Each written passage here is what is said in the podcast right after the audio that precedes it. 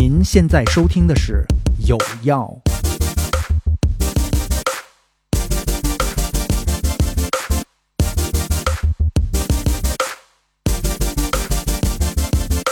大家好，我是思琪。大家好，我是小飞，好久不见呐，各位。大家已经问了很久了，小飞到底去哪儿了？哦，这个就不过多解释了，家里面有事情啊，就没有办法保证就接下来每一期都在线。但是呢，每一期我都听。然后上一期呢，你请来了你的弟弟，还有跟他的学长。然后那一期我听的时候特别有感觉，我特别想中间跳出来参与一下。然后很幸运的就是这一期把我也请回来了。哎呀，这期我们有两位嘉宾啊。对对对对，小飞和我弟弟一丁。Hello，大家好，我是一丁。哎，我觉得特别好，因为原本呢，我跟思琪做这个节目，我就想说，起码这个要有年轻人发声。结果发现他比我还老气，然后好不容易有一个真正的年轻人来，而且我觉得他是特别有想法，并且特别有表达欲的。那我觉得，索性大家多创造一些机会，就是聊聊天。我跟思琪沟通的时候呢，我的原话是把一丁榨干。对 对对。然后小飞问我说：“哎，你弟弟还喜欢什么？平时玩？”玩什么？就是看他有什么我们节目可以 可以去用的，榨干榨干。嗯，所以呢，我们这个很有可能接下来的一段时间，这个一丁来的频率会比我更高一些。我觉得也也挺好的，就是我们跟一丁聊完之后，才发现原来我们离年轻人这么远。原来你离年轻人这么远，你你也也也也差不离了。因为今天一来，我们在。录制开始的开始之前吧，呃，一丁就讲了几句话，让我们俩大为震惊。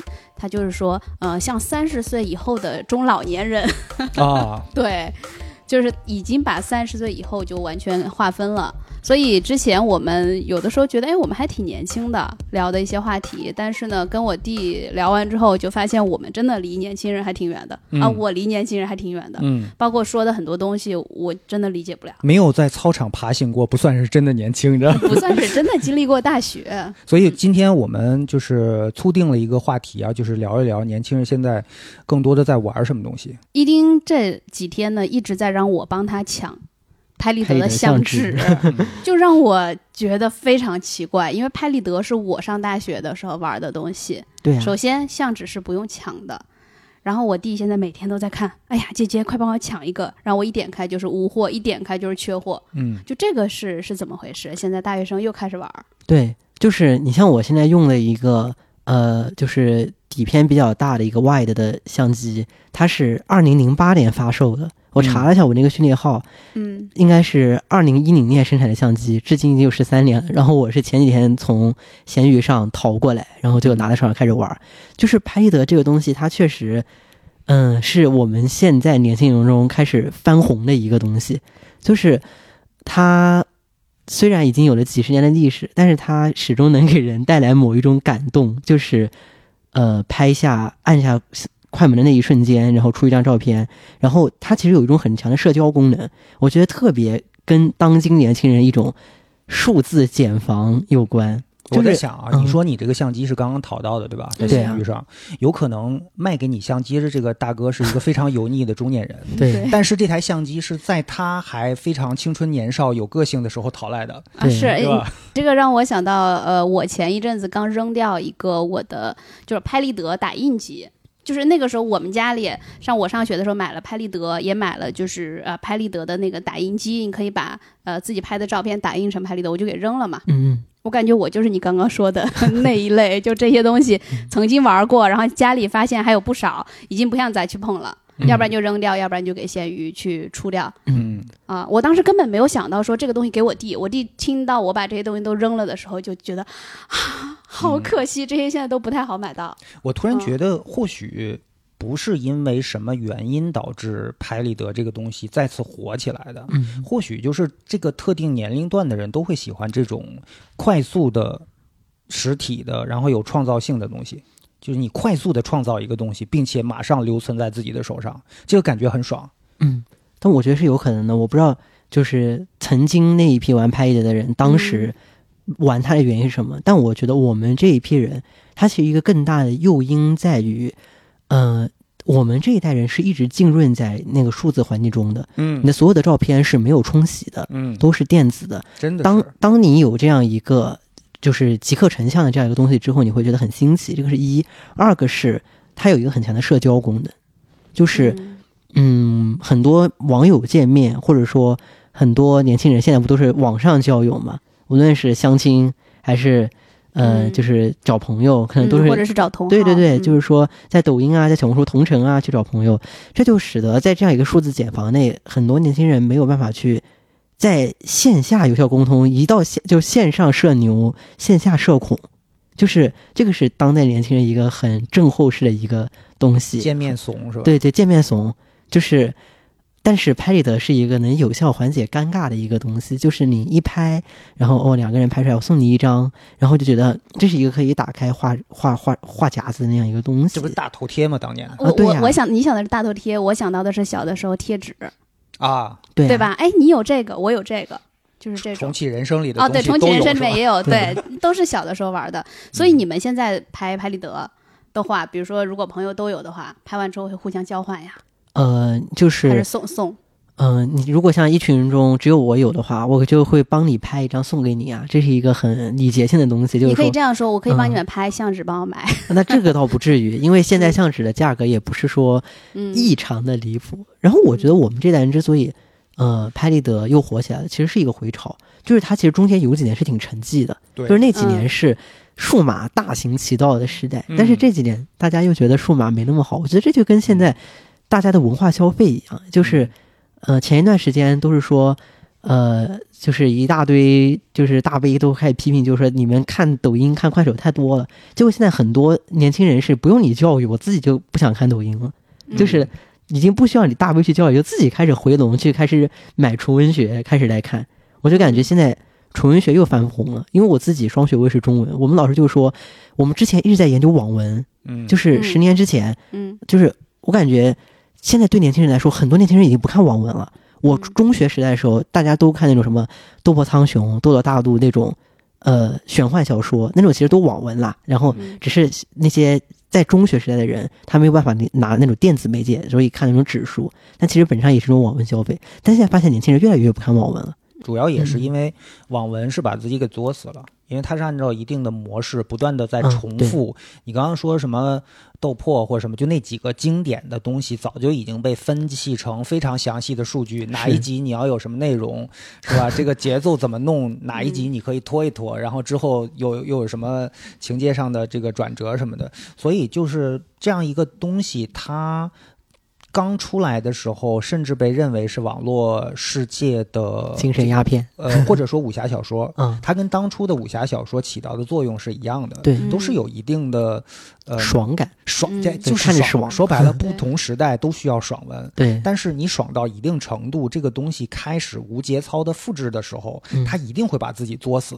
对你再傻的人，看到一定看到第十个一模一样的情节，你也会腻的。而且大家都已经有预判了。嗯，就是大概到第几章会出现一个什么样的人，什么样的角色，然后这两个人会经历很虐的事情，然后再达到一个什么样的结果？对对对，就是我觉得，就是他这个网文这样一个现在的退潮，再到纯文学的一个兴起，其实跟拍的就有点类似，就是大家对样对那样一个数字媒介带来了一个新的一轮，呃，对于快感的一个再创造，已经有一个免疫力了。这个其实就是我们老师会经常说，就是当年是一个韩国的留学生在北大中文系。读博士，他是提出对网文的一个评价，就是“爽”字。当时很多中文系教授去质疑，就是说你应该用什么快感机制、什么快感调节、狂欢理论这种 去说，你为什么要用“爽”呢？“爽”是一个多口语化的字，但是那个韩国留学生就坚持要用“爽”这个字，就是大家会觉得很震惊，这是韩国人。但是之后大家会发现，“爽”这个字就是一个在数字媒介被大家发明出来的一个新的对于快感的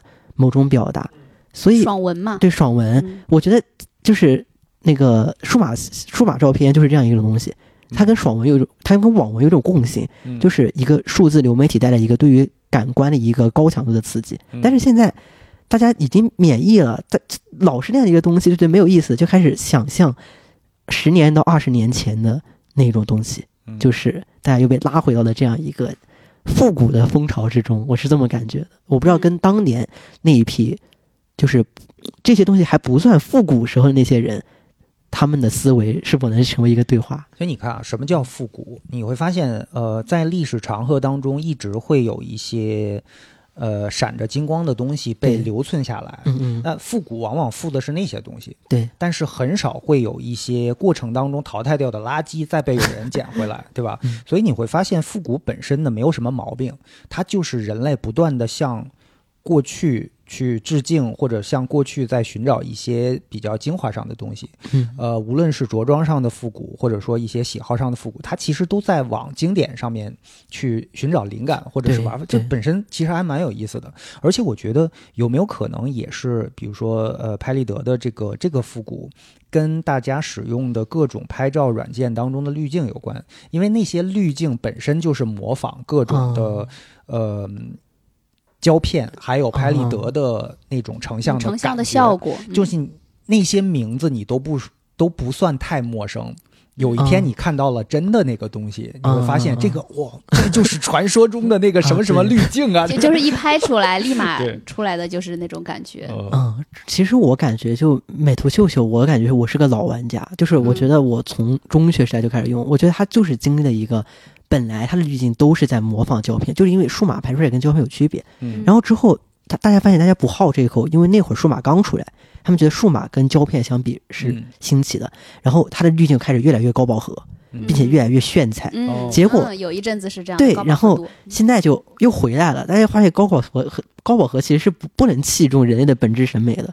就是我我越来越感觉现在那种就是。低饱和的那样一个审美风潮又再一次的回来了，就是说现在越来越多人崇尚简约的穿搭，就是等等等等，就是说低饱和的、清新的。所以我感觉，嗯，这个数字时代它为我们带来一瞬间的那样的一个快感冲击，但是可能确实刚才如小飞老师说的，他就是别叫老师，把我叫老了。那叫小飞哥，叫叔叔吧，别叫老师了。叔叔别的老师还要老，可以，叔叔可以。哦，对，小飞叔叔。今天非常逗的就是，呃，我就让泡饭叫一丁哥哥，然后我一想，好像是有点窜辈儿，因为泡饭叫我是阿姨，苏 K 阿姨，嗯，然后叫这个就是哥哥，就很窜辈儿。但是呢，叫叔叔又觉得怪怪的。对呀，我才二十岁呢，就就都是叔叔了，年纪也没有差太多，对，就要窜辈儿了。那你们会觉得？十几二十年前，大家玩的东西是好的吗？你们会向往吗？就觉得哎，觉得以前的东西比较好。我觉得肯定有啊！你看现在，就是多少人在说什么啊？千禧年、千禧时代，对，就是你看现在流行的 Y two K，不就是我们初中穿的那种？对啊。呃，等一下，等一下，我作为一个比你们大一辈儿的人来讲，千禧年跟易烊千玺有关系吗？应该没有吧？没有关系，就是是指的真的我经历过的那个千禧。哦，是的，是的。易烊千玺的玺是玉玺那个玺，我们说的千禧年是那个竖心旁加个喜。可是易烊千玺喜悦的喜，也是不是？他就是千禧年对对对，他就是那年出生，所以叫这个名字呀。这样的对呀，他是二受教了，他是二零零零年的吧？好像是的。对啊，他是千禧年出生的，那也有关系，有关系，有关系。不，不是千禧年跟易烊千玺有关系，是易烊千玺跟千禧年有关系。明白明白。所以千禧年怎么了？就是我感觉现在大家有一个对千禧年的怀念。嗯，我曾经在小红书上刷了一个爆文，就是是一个人转载一个人文摄影师的一组照片儿，那组照片拍的就是那种千禧年的感觉，就是一个女工在一个纺织厂，嗯，呃，就是在一个纺织机前面去做手工，然后那个女工的头发特别的凌乱，表但表情非常的有张力，然后还有就是那种千禧的那种。呃，DVC 的那种低像素，但是有一点点马赛克的那种色彩感，然后哇，下面一大堆人在感怀，就是说，哦，这是真千玺，嗯，就是他们会觉得哇，千玺的照片好有冲击力，就是那个时候感觉大家虽然就是状态很窘迫，但是都感觉很有生命力和朝阳气。我也感觉就这就像千禧年去怀念五六十年代时候，觉得那批人他们虽然呃就是。穿着很朴素，生活很艰苦，但你看他们一个二个的都非常有精气神。千禧年，我作为一个经历了这个时代的人来说，就是当时觉得很摩登，就很现代的感觉。但现在回忆起来，毕竟是二十年前了，挺土鳖的，就没有什么太大的区别。嗯，呃，网速也不太快，然后大家的认知还是非常有局限的。但是可能那个算是数字时代的一个。开端时期吧。就是大家会认为未来未来一片是好的光彩，对啊但确实厉害了很多年，包括那个时候经济快速发展什么的，它不像发展了二十年之后，你会发现有点经沉寂了。济经济放缓，然后很多东西对都到瓶颈了，包括审美上、生活方式上面，把大家玩的东西上面都有点儿突然间陷入迷茫的状态。，对，就包括你刚刚讲到那就我说的这些东西都是前几年的东西啊。对对对。你刚刚讲到那个摄影，我突然想到，我之前也是若干年前做过一个在公众号上做过一段音频的节目，嗯介绍一个电影叫《Kodachrome》，嗯，讲的是一个摄影师纽约的一个街早头摄年影师。对一个很著名的一个这个算是人文摄影师吧，嗯，他最著名的就是他很喜欢使用这个柯达的一款片胶卷儿，叫做 Kodachrome，这个是非常非常经典的。当然，现在你如果想买这个胶片的话，你只能买 vintage 的了，因为已经停产很多 很多对呀、年。对呀、是。但是呢，它有它存在的意义。然后呢，那个摄影师特别搞笑，就是好像前不久我看他又出来了，啊，因为你知道，摄影师的地位随着数码时代的这个发展，摄影师的地位一路也在下降的。以前一个摄影师、啊摄影家就是艺术家，对，他们在做的是，他是又是新闻人，但是嗯。又是艺术家，地位非常高。对，呃，他的作品也可以卖到很贵，然后嗯各大媒体争相抢购什么的。然后到现在，我发发现那个人又出来了，做了一个是什么小米的手机还是什么的 广告，就就是就之前手机摄影教程。对，之前他用的手机，他用这么的拥抱流媒体啊，都会被人挖出来说，哦，这个东西就很多的这个摄影爱好者、文艺青年都会追捧嘛。嗯然后现在那大哥出来拿这个相机，哦，这个相机牛逼，什么徕卡的镜头什么的，我忘了是小米还是什么，就哪一个国产的一个手机。就你发现嗯一个摄影师为了生存，也都开始为相机，就是为手机做广告。我觉得不仅是摄影师，我之前写一论文讲那个竖屏对春晚的冲击，我一查文献，啊我发现、啊发现那个张艺谋被华为请来给华为的竖屏拍大片，就华为的嗯。P 三零，我记得很清楚，就是 P 三零当时播一播广告，就是请张艺谋拍竖屏的微电影。我当时觉得我的妈呀，把老谋子请来拍流媒体的作品，嗯。这个还是挺就发现现在这样一个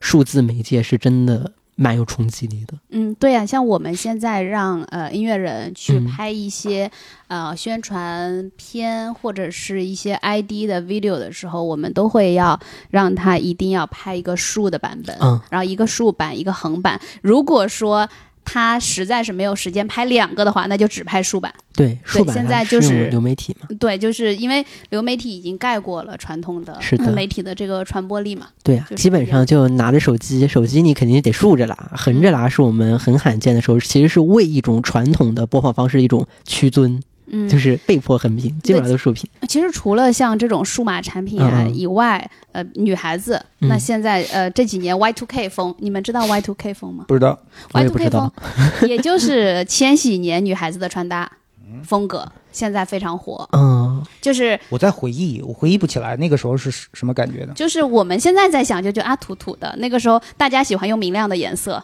比如说我也买过什么粉色那种什么各种颜色的衣服，还有就是低腰裤。啊，嗯，以前穿牛仔裤有一阵子，我记得上学的时候低腰裤很火。那这两年低腰的裤子、呃短裙也都非常受欢迎。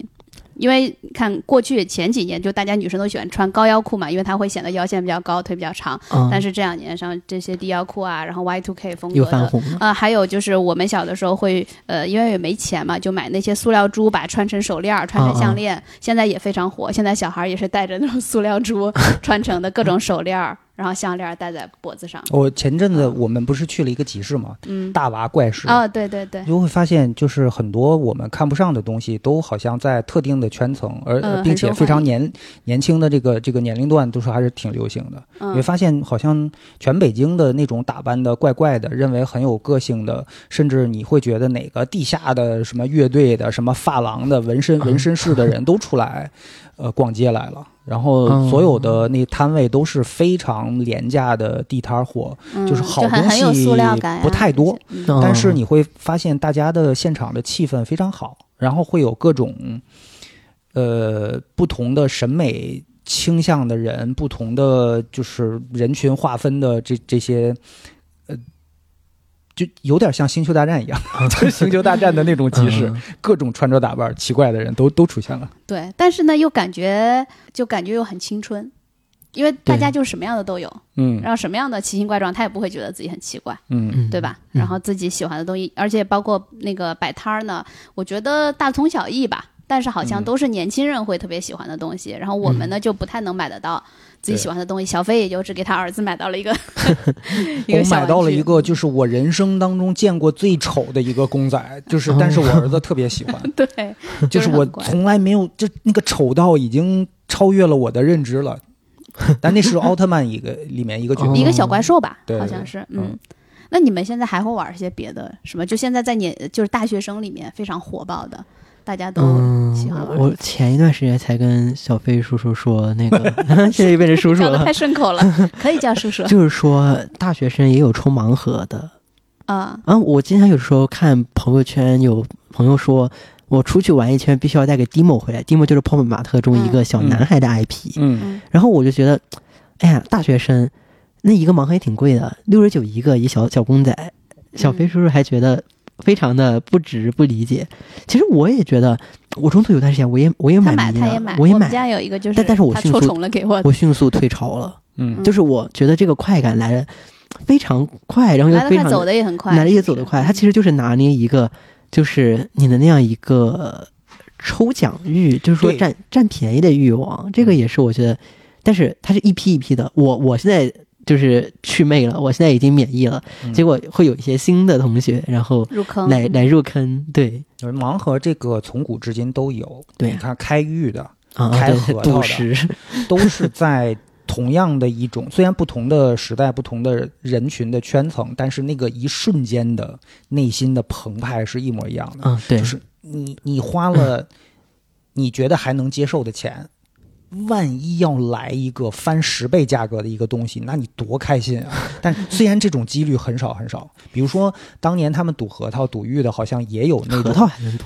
就青核桃嘛。啊你你看他们闻完核桃都是给你打开了、刷好了、洗干净了。啊啊啊！摆在那儿的都配好对了，但是呢，那种赌核桃是青的，外边包着那个青皮的，哦，就像一个普通的果子一样。嗯嗯在街边有一个人在在叫卖，比如说，嗯、几十块钱，你嗯随便可以开两个，甚至可以开更多。你如果能配出来特别好的一对儿，他甚至愿意花市场价再回收，哦，那你就赚了吗，净赚就赚了吗？但嗯实际上不太可能，因为他拿来他卖多少钱，就代表他这棵树品相大概其就是那样。嗯哦，他其实在一个更大的一个层面去操盘，哎所以你肯定是输了，他肯定是赚的。不太可能有奇迹，但偶尔，比如说你在摊位上看到奇迹，他说呃两万块钱我要回收你的，那是托儿。啊。这不就跟那澳门赌场是一个运营逻辑吗？嗯，让我想到的就是我们小这抽盲盒跟小时候不吃那个小小浣干脆熊面干脆面里面抽那个纸一样的一样的嗯，抽那个一些抽卡。对呀、所以我感觉人类走了二三十年的数字时代，本质上没有任何的变化。数字时代和互联网无非就是把之前人的某一种生活方式重新包装了一下，这不就好多互联网底层逻辑吗？嗯 就是用互联的方式把它再去粘合一次。嗯就总的来讲，人类文明啊，你说五千年啊也好，一万年也好，整个人好像进化不太大，就是思想层面上。哎，从一个历史系的学生的角度来讲，历史嗯 是不是过去多少年也都差不多？最后的一个总结，啊，是本啊，质上来说是啊，就是我们就是呃，我们系有学那种西方古典学的，就是学那种中世纪基督教的。他跟我们说，他觉得你们千万不要觉得今天就比古代好，你们今天对于古代的某种想象是你们现代人为了标榜自己的现代性是优越的那种建构和嗯想象。嗯就是我觉得现在就是说，在历史学界，大部分人都并不会觉得历史是一个线性观，嗯他们会很解构、很批判的回望，觉得线性的那种时间开始了的感觉，就是我们人类不如现在为自己去确立一个合法性的一个工具。所以现在在一个后现代的时代，大大家都觉得，哦，原来现代性无非就是一种话术的迁移。就反正我觉得现在历史学界就是这种感觉，他们并不觉得古代就是坏的，现在就是好的。他们甚至会觉得人类只会越做越坏，都是有可能的。嗯呃，我们录录制之前，你还跟我提到说，现在的嗯年轻人很喜欢去坐绿皮火车，也是成了一个一个新的，因为绿皮火车是我上大学的时候，呃不得不去选择的一个交通工具，因为那个时候没有高铁。嗯嗯啊，其实我对于绿绿皮火车的印象是非常糟糕的。里面充斥着非常 难闻的，对，非常难闻的味道。然后大家在里面吃各种各样的有味道的东西，然后没有座，然后有的时候你还得站着。然后可能要坐二十多个小时，什么三教九流都在一车厢里面。对，就是非常非常糟糕和不好的经历，所以我不会想着说哦，我再要去坐绿皮火车。你没有发现全世界的那种还保留下来的那种火车的观光线，都是相当于绿皮火车那种技术水平的吗？啊，是就咣当咣当一一小时，可能时速在三四十公里的那种那种。对，就但是呢，它可能沿路的风景还不错，然后另外一个那种体验感还不错。但我觉得咱们的绿皮火车跟那种复古的 railway，呃，线路还是有本质的区别的。就是比如说你去欧洲，呃，包括什么，呃，非洲，嗯，有的时候那种观光线真的非常奢华。嗯嗯，你你那个是一个旅游项目，旅游项目，它是一个旅游线。我又把这事说贵了，是吧？OK。呃，它可能是。它的经过的地点有的时候会是有一些精心安排的，然后那个餐食呃服务的水准就相当于是一切那种，说不定一个车厢还有一管家呢。嗯，你像我们学校里面还有个车协哦，不不是车协，铁协，铁路协会，它就是专门去体验绿皮火车，会组织学生去体验，呃，哪一个哪一个线觉得特别有意思，去去去那里去玩儿。然后我就会发现现在的学生他会对于。这种东西有那么一种欲望，它其实绿皮火车背后对应的就是，他们想用一个周末快速的通过，因为绿皮火车它大部分在晚上走，还有硬座，硬座又便宜，我就这样坐一晚，然后我就去某一个远方的城市，然后去高强度的特种兵式的玩两天，然后再回来。就是说，这个现在在放开之后，我觉得成了。现在蛮多年轻人的一个潮流，因为我之前看微博有个热搜，就是说，呃，大学生已经开始为五一攒钱了，嗯，然后点进去之后发现是好多大学生，就是说，我现在省吃省喝要攒钱，然后评论区全是说，你不用省啊，就是你现在的钱你可以去选择怎么怎么样穷游，就是说，呃，住青旅，做绿皮，对，然后我觉得这个好像真的就成了一种年轻人的。我年轻，我自信，我身体好，我睡得香，这是我的一种虚荣。我坐绿皮火车，第二天也能精神百倍的去逛所有的景点去暴走。对，而且这种能够在社交媒体上收获一种荣耀感，就是这个是真的。就是你说我两天走遍了北京哪哪哪哪哪，然后下面评论区全是一大堆老年人说：“我的天哪，这个我得走七天才可以。”然后说你是不是微信步数已经霸榜了？等等，我发现就是年轻人在这样一个地方博得了老年人的某种认可，因为。中国的那种打压式和长辈式教育，使得很多年轻人对长辈是一种仰视的、不敢交流的，呃，有所保留的。但是在这样一个评论区，大家都是觉得哇去，年轻人好厉害，这就成了一个倒挂。然后我觉得这也是一个重要的快感来源。哎，不过穷游好像是每一届年轻人的主题啊。是的，我在想，我在想的是另一个问题啊，就是你现在年轻人被打压到已经需要在这个领域找。一个快感了吗？嗯，我觉得是的。就是之前就是录之前不还在说那个发疯文学吗？嗯，我觉得年轻人的发疯文学其实就是现在被打压失语的一个表现。嗯，你觉得这个打压是来自于哪些方面呢？家长还是社会？全方面，或者是老师、校方？比较大的痛点是一个二层性，就是这个二层性就是说，好像现在的很多家长都在明面上说。啊，我们现在经济条件好了，我们现在倡导素质教育，它不像以前，我打压就是我打压，嗯，结果这个打压式教育被很多人诟病，然后有了各种啊去抨击高考工厂的报道等等等等，就是说抨击就是家长的这样的一个做法，然后现在现在要倡导家长要包容，但是家长现在是很多长辈是嘴上面一套，但是在事实上并没有得到一个改善，这个就给了年轻人一个背刺。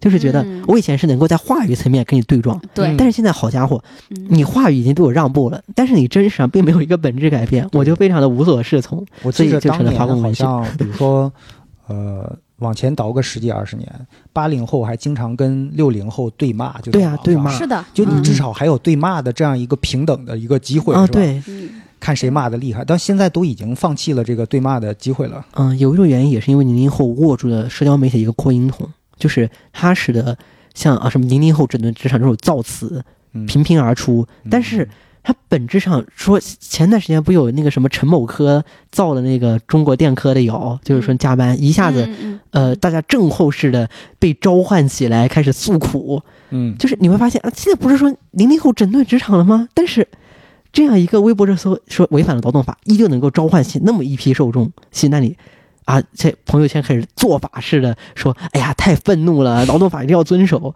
你会发现这是一个很大的一个吊挂的现象，嗯，就是一个倒挂的现象，就是这样的，就是。我发现这个词可能是年轻人现在因为社交媒体，他掌握了一个话筒，但是他本质上话语胜利了，但是实际上并没有胜利。结果嗯那没办法了，只能发疯了。嗯，你又不可能打破那样一个可曾制，就是只能是自己内部的去消化了。所以就内卷呀，就变成了互相之间的坑害和斗争。我想到一个词儿，就可能用在这儿不太合适，就阶级固化。就之前在研究日本匠人精神的时候，无数次听到这个词儿，就是阶级固化。就之所以匠人会逼出一种精神来，或者一种精神病来，就是因为他改变不了自己的这个身份和现状，所以他只能靠内卷，嗯，靠彼此之间的竞争，靠我的东西跟你的不一样，我的材质更好，我的工艺更好，我的什么百年老店什么，就靠这种东西来获得一种呃市场上竞争的幸存吧。有一句话，乱世出枭雄，就是你嗯和平的越久，就越容易产生这种固化的状态。就没有就跟我们之前聊狗皮工作的时候，有一个点没有聊到啊，但是这也是他书里我印象特别深刻的点，说现在好莱坞，我们想象中好莱坞是一个什么样的地方？是一个实现美国梦的地方，嗯对吗造？星造梦，但是嗯你回看过去十几年甚至二十年的，就是十年吧，过去十年的好莱坞，你会发现，出来任何一个所谓的新人，他能出来，你往前倒，前三代都在好莱坞。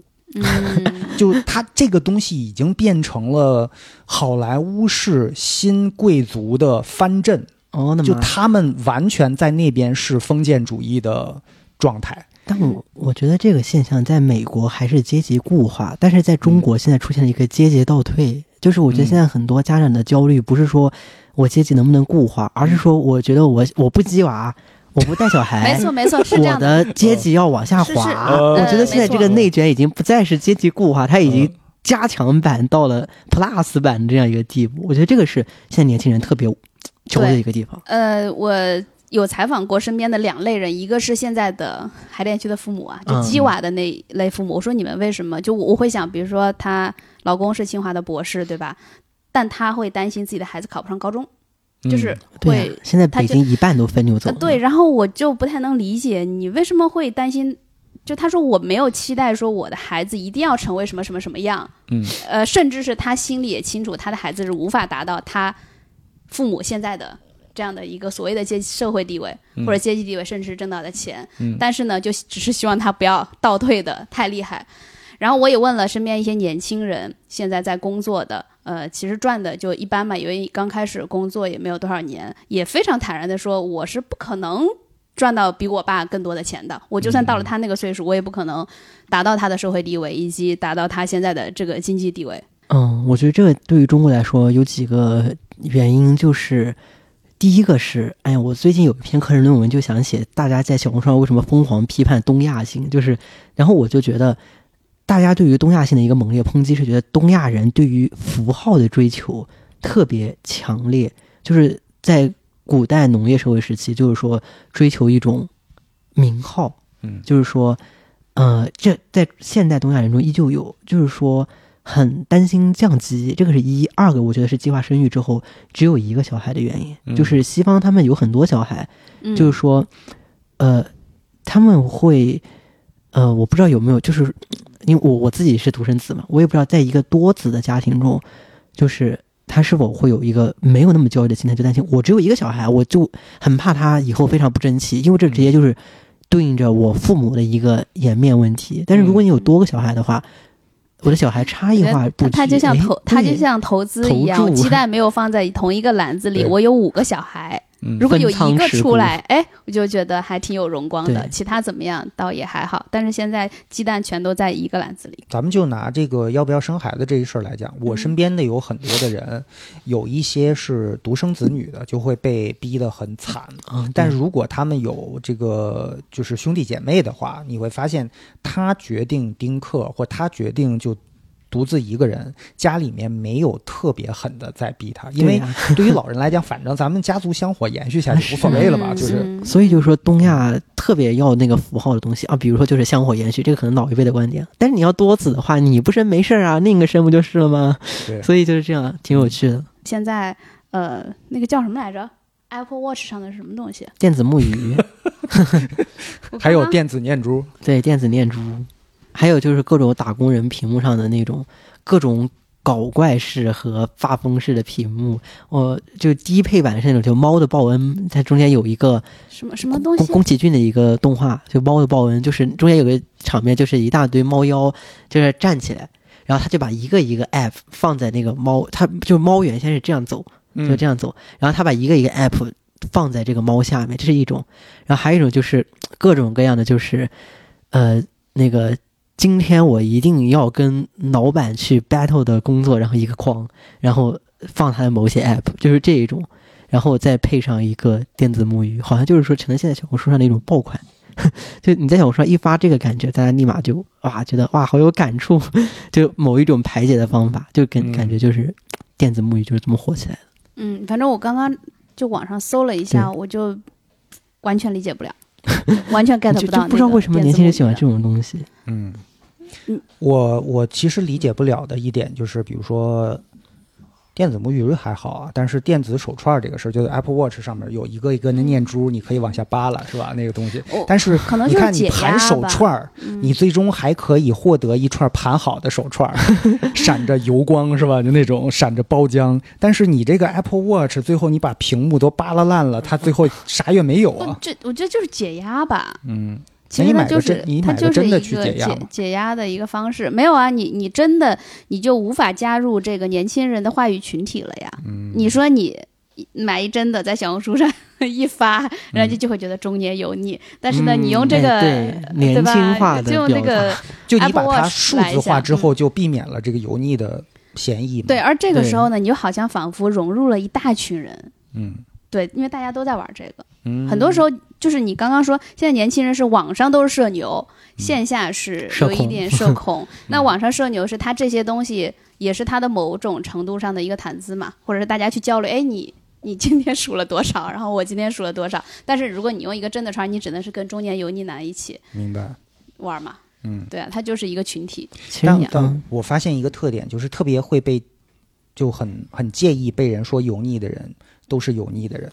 然后呢 你，有什么缺点比如说他就担心被提出来。他呃，如果说他刚刚讲的那个，就是他在玩这种电子木鱼、电子手串的，将来一定会变成真正的油腻党。哎一丁，嗯，你觉得什么样的是中年油腻？在你眼中？自大，嗯我觉得就是自大，就是呃，他不是中二，而是明知道自己哪方面不行，还要强行的让自己行。我感觉他跟中二不一样，中二是年轻人，就是青春期时候，他什么都不知道，嗯他觉得啊，我以后就要成为一个呃拯救世界的超人 Superman 就中二里面还有一份可爱在里面。啊，是的，就是你有你对他有一种包容，但是油腻就是你已经在社会上摸摸爬滚打了这么多年，你怎么还这样啊？就是嗯呃，你饭局上怎么还是讲那么多呃，就是觉得很掉价的话，很没有边界感的话，然后很跌位。我觉得这个就是油腻的几个，在我眼中的感觉，就是我觉得你你你这个油就是在身上好像拿不掉，你你在社会上就是说社会给你这么多的锤炼，你居然还去让别人感到这样的不适，就是让人对你这个人产生了某一种怀疑。我觉得这个就是我我理解的油腻感。嗯，嗯呃，就是人已经活到自己的上限了，并且他也不不在乎了。嗯，呃，会不会很不喜欢倚老卖老？我知我知道这这是我初入职场时候最讨厌的。最讨厌最讨厌。你说这句话的时候，你想到了谁？有想到的人，对，反正就是我觉得 私底下交流一下搞不好我觉得这个是我也这么认为非常痛恨，也因为当然也是因为我入职场的时间比较早，嗯但是就是呃，我觉得倚老卖老跟自大是有呃相关性的，就他会认为你年纪小，我就要教你做事。嗯然后他会用他的那个观点，要强行的植入到你的脑子里面，你也要跟我一样，对就这样做事。因为我活得比你久，我吃的盐比你我 吃的饭，走的路，呃，大概就这么爹味已经溢出屏，大概就这么 个意思嘛。这个是我嗯小的时候、年轻的时候最讨厌的一件事情，就是嗯。这句话只要一出来，他会抹去你所有的努力以及你所有的想法，就是你那是不对的，因为我经历的比你多，对。我说的就是对的，对。你就要按按照我这个想法去走。对，所以现在年轻人就发明一个“爹味”这个词来骂那些爹，就是嗯。你你只要一出现这个，就哇爹味好重呀！但是你会发现这个就顿时让对方能产生杀伤力和破防，对方发现哦，原来你居然能发现我在当你爹，就是嗯用爹这样一个讽刺去攻击他，就是成为了好像一个具有杀伤力的话术。而且我觉得油腻男他很多时候有一种迷之自信。就是我不知道，我我其实一直很好奇，这些油腻的人，他是自己真这么觉得，还是我就是已经习惯了这种包装自己的话术？这个我特别好奇，因为我发现我身边有一些年轻人，我的同龄人也很油腻，嗯，就是也很油。其实对。油腻真的是不分年龄，不分年纪对，是的，我觉得这跟一个人的性格有关，所以我嗯。就非常好奇，这批油腻的人是真的觉得自己就那样，嗯，我就自大，我就是比你强，还是我装出来的？我特别好奇这个问题。我觉得应该真的是就这样吧。啊，我界定油腻，其实更多的是当一个人已经失去了对世界失去了求知欲和好奇心了，嗯，并且认为自己还怪不错的，就他那种状态，就他一定你能在他身上找到很多油腻的点嗯出来，因为他的内核就是他已经不再去认知不一样的这个世界了。嗯啊，就是他陷入到自己的一种固有的认知里面，并且还给自己找到了一种自洽的这种、啊，这种各种话术，是吧？自己自洽，然后还就是拿自己的这个话术来 PUA 别人。而且你会发现，就是为什么我们经常说中年油腻啊，或许就是跟这个这个。就是中年本身的这个特质有关。就之前我经常会引用的高晓松说过的一句话嘛，就是说，呃，不惑，就是什么叫不惑？就是中年嘛，嗯四十四十不惑，就是嗯从小他就认为说不惑，就是到了这个年龄就没有什么疑惑了。但是真的活到那个岁数，你会发现不是没有疑惑，是呃，你你不想你都懒得再去 解惑了，想那对对那些东西，就是嗯你不知道的就让他不知道吧。那嗯我宁愿相信我相信的东西，我只认识我认识的东西，并且我认为很好。他就像这就是一种已经为什么用油腻呢？为什么盘核桃是油腻的一个盘手串是经常我们会被拿来 因为油多讲吧？嗯就是其实你看啊，我们每一个人就像是被社会盘玩了几十年的一枚核桃一样，它哦已经包浆贼厚，表面看起来锃光瓦亮的，就是嗯油油腻腻，就很滑。这个人社交起来、讲话起来非常滑，八面玲珑。但是呢，不真诚。对，但从另一个角度上来讲，他其实已经被那层包浆包裹的，呃，水火不进了。没有办法再看到外面了，没有办法再跟外界真正的交流了，其实就是一个很很很有意思的一个哦，状态。是是这样的，嗯，是这样的。对，这就是我对油腻的理解。呃，现在的年轻人觉得是更喜欢表达了，还是更不喜欢表达了？呃，我举一个例子，就是你看现在无无论是在小红书上还是在豆瓣上，有越来越多人跟风，就是说在小红书上好多人把自己的头像和昵称全部改名叫某某。M O M O，然后头像是一个粉色小恐龙，千篇一律。你现在打开小红书一搜某某，能看到几十万个某某，某某某是什么东西啊？就就是带起来一个风潮。大家刚刚我不说，就是年轻人是线上社牛，线下社恐嘛。嗯结果有些人在线上他社牛那个基石是隐藏自己，因为刚才姐姐你不是问我，年轻人是愿意表达自己还是隐藏自己吗？嗯，我觉得年轻人现在是越来越不自信，所以喜欢隐藏自己。嗯，是隐藏自己的一种表达，不他会就是先把自己的真实身份隐藏。对对对，嗯他会表达，但是不能说是我自己表达出来的。所以你看，在他在社交媒体上为什么要用某某啊？就是我在社交媒体上，我用某某之后，就真没有人知道我是什么了。嗯，然后就你看，现在好多那些那个公众号都会把一些小红书上的文章给截下来，嗯然后艾特某某，你也不知道这某某是哪个。嗯所以我觉得年轻人现在表达欲有，但是他不想知道是是我是谁，就是可以说所有人都是某某。嗯，也不一样。你看有些人他就很乐于就说我用我自己的真人头像，然后再加上一些比较有趣的名字，什么呃是呃举个例子就什么是是小花呀，就比如他名字叫小花，就是这种，嗯，就是去展现自己的。嗯所以我就觉得很有趣一点，像中国人，中国人的头像大部分哈。